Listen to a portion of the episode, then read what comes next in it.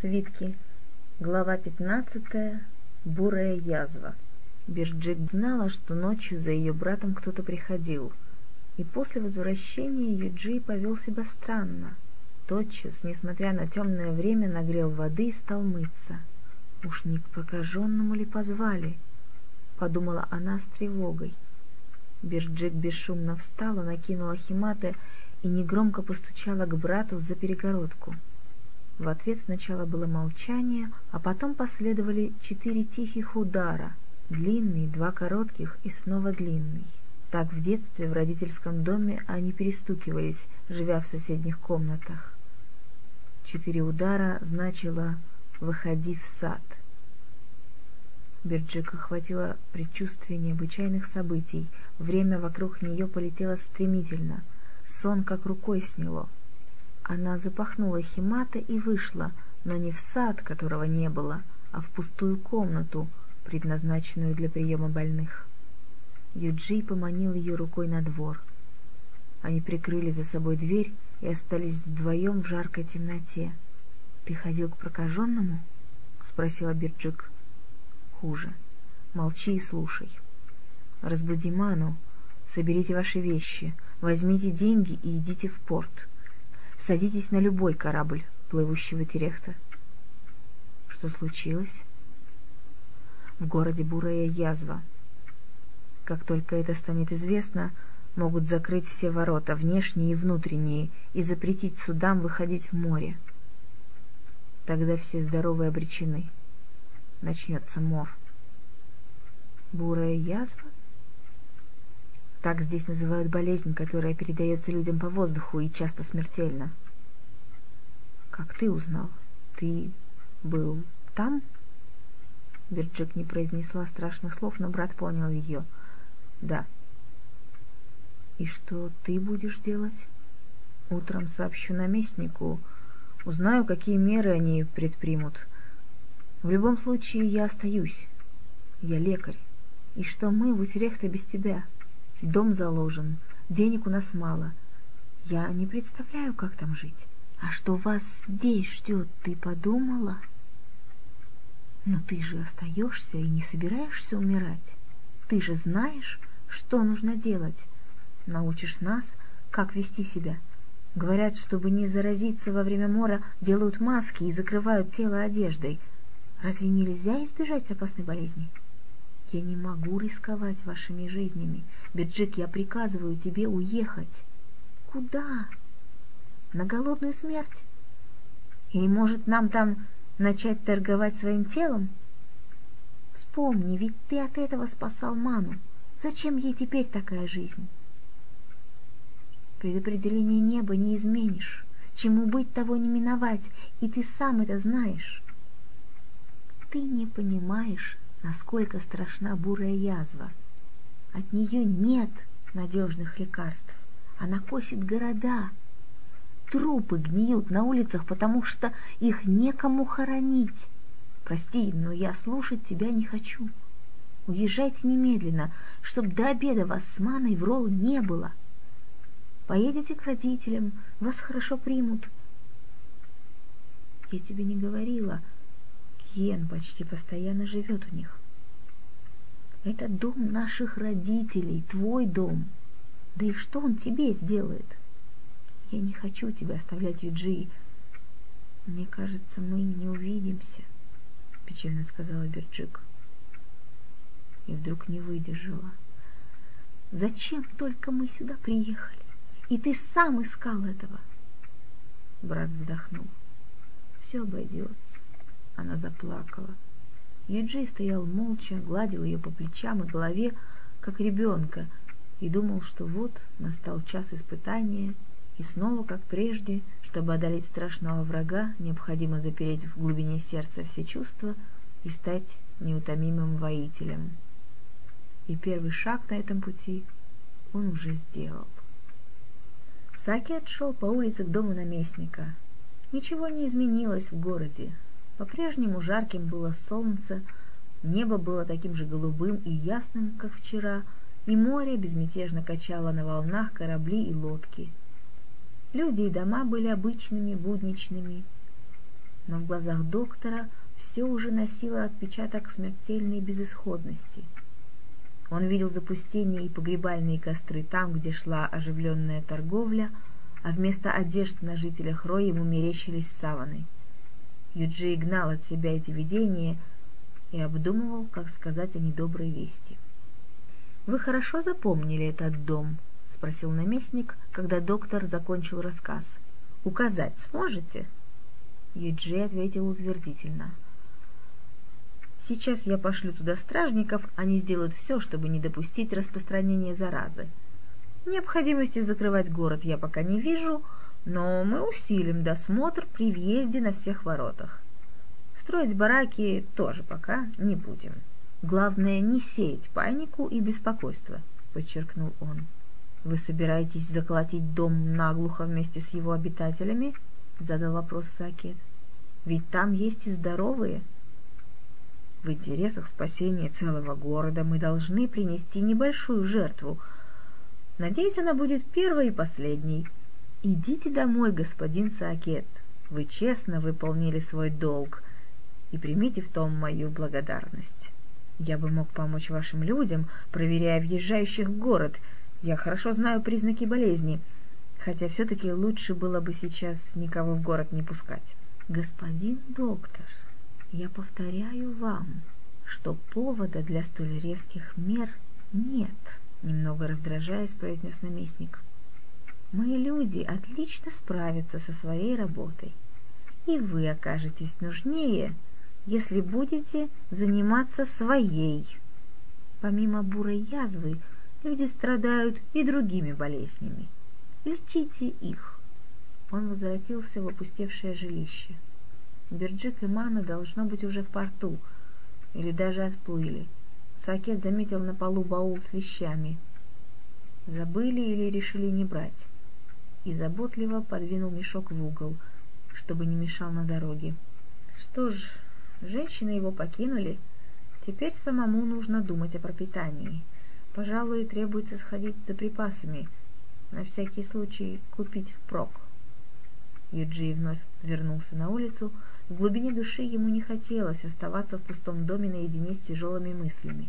По дороге он увидел черный столб дыма, поднимавшийся над крышами домов. Дым стоял над тем местом, куда доктор ходил накануне ночью. Ведомый неприятным предчувствием, он поспешил в ту сторону. Предчувствие оказалось верным — Действительно горел тот самый дом. Вокруг собралась толпа. Стражники оцепили подходы со всех сторон и никого не подпускали.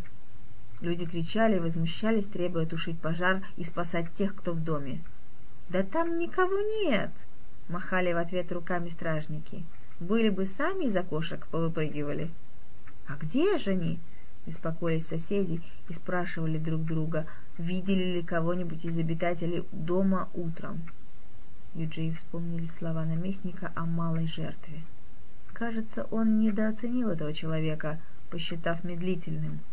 При желании тот умел действовать ох, как скоро. У доктора промелькнула мысль, что обитатели злополучного дома, несмотря на уверение стражников, на самом деле не смогли спастись. Тайну их кончины теперь вряд ли кто разгадает, но ведь это он, едва распознав страшный недуг, велел им всем оставаться в доме. А значит, виновен в смерти этих людей он, Юджи Исаакет. Совесть, словно дух мщения, вцепилась в него, терзая упреками. Ты принес их в жертву. Не говори, что не знал, чем все это кончится. Ты знал. Знал и шел к наместнику. Я не знал, что он решится на убийство, оправдывался Юджи. И что теперь? Ты виновен, и с этой виной живи. Впрочем, тебе не привыкать. Скольких ты уже похоронила? И кто был первым? Задохнувшийся малыш, которому ты не осмелился разрезать горло, чтобы вставить трубочку, как учил тебя Хален? Или молодая красавица из веселого дома, чье имя ты запретил себе произносить? Почему-то о них ты не написал в своей книге ни строчки. Юджи едва нашел в себе силы превозмочь оцепенение и уйти. Он двигался по улице словно в полусне. Останавливался около торговок, что-то покупал, кажется, забыл взять мелочь на сдачу. Опомнился у двери собственного дома. Она оказалась не запертой. «Забыл», — вяло подумал Юджи. В доме кто-то был. Ходил за перегородкой, отделявшей жилую часть от лечебницы. Сакет осторожно приблизился. Страха не было. Не было и любопытства, никаких чувств. Но человек, которого он увидел, вернул Юджи чувствительность. «Почему ты не уехала? Что это значит?» «Успокойся», — ответила сестра, разбирая вещи. «Я же говорила, что над нами предопределение. Не было плывущих в Утерехте?» «Когда ты ушел, только мы собрались, как прибежала женщина. Говорит, соседка ее лежит без чувств, и уже неизвестно сколько, с ночи. Я отправила Ману посмотреть, что с ней, а сама пошла на рынок. Нужно же тебе что-то есть, с нами или без нас. А Мана не возвращалась?» Юджи покачал головой. Ладно, подождем еще немного. Ты был у наместника? Что он говорит? Посоветовал не сеять панику. Мудрое решение. Да, глухо произнес Сакет. Знаешь, как он намерен бороться с язвой? Будет подсылать к заболевшим и их семьям убийц, а дома сжигать. С чего ты взял? Он уже так сделал. Но это ужасно. Я говорил, что начнется страшное. Куда ушла Мана? Сейчас не время разгуливать по городу. Ты знаешь, где живет эта женщина? Где-то недалеко, кажется, в соседнем переулке. Я пойду ее поищу. Никуда не уходи из дома. Вернусь сам, отведу вас в порт, пообещал доктор. Но Ману искать было не нужно. К тому времени она уже стояла на пороге. «Господин Юджии, пойдемте скорее», — попросила девочка. Дорогой она рассказала Саакиду, что пожилая женщина, с которой приключилось несчастье, лежит в своем доме без памяти и только стонет. «Мы ее положили на постель», — докладывала Мана. «Я ей растерла ноги и накрыла одеялом, а что дальше делать не знаю. Она бледная, дышит неровно. Что это за болезнь?» Шли они недолго. Дом оказался низенькой и тесной мазанкой, похожий на все остальные дома в этом квартале.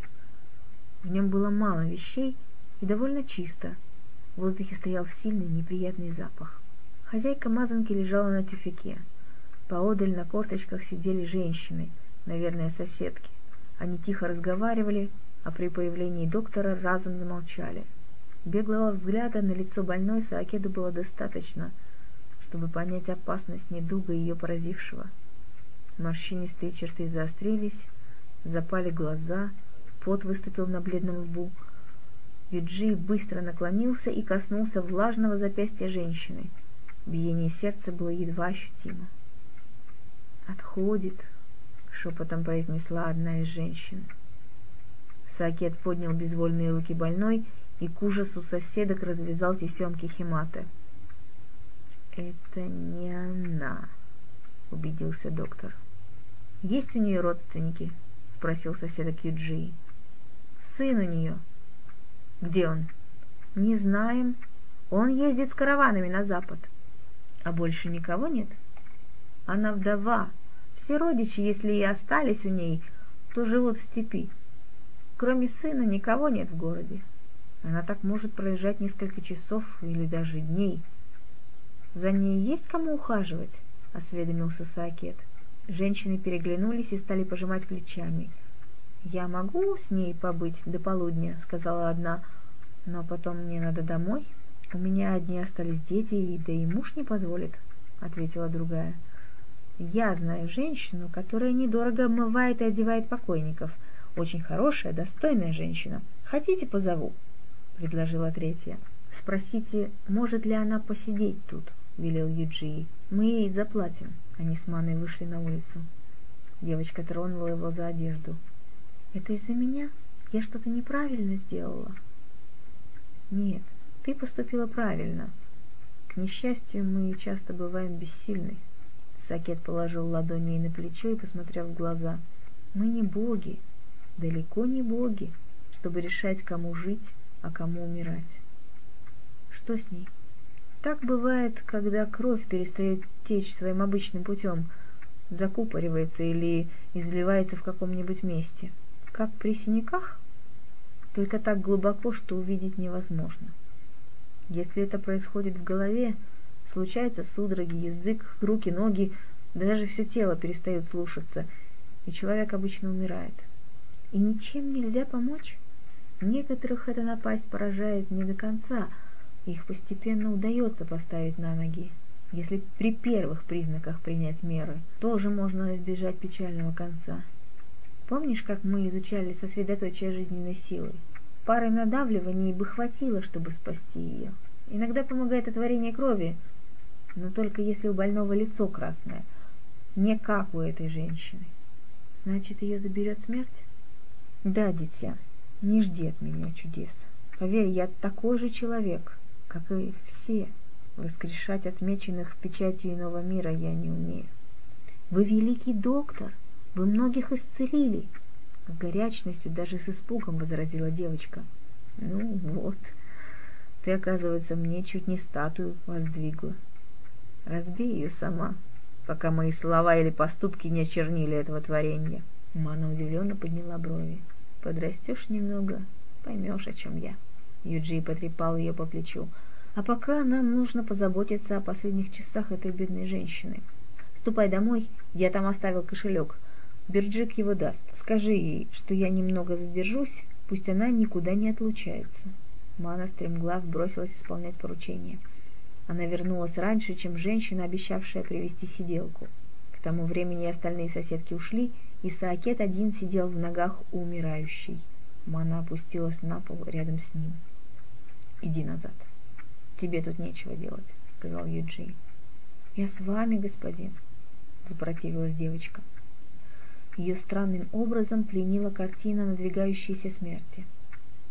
Как невозможно бывает оторвать взгляды от танца змеи или от натягиваемой тетивы, так невозможно было для Маны отвести глаза от угасавшего тела.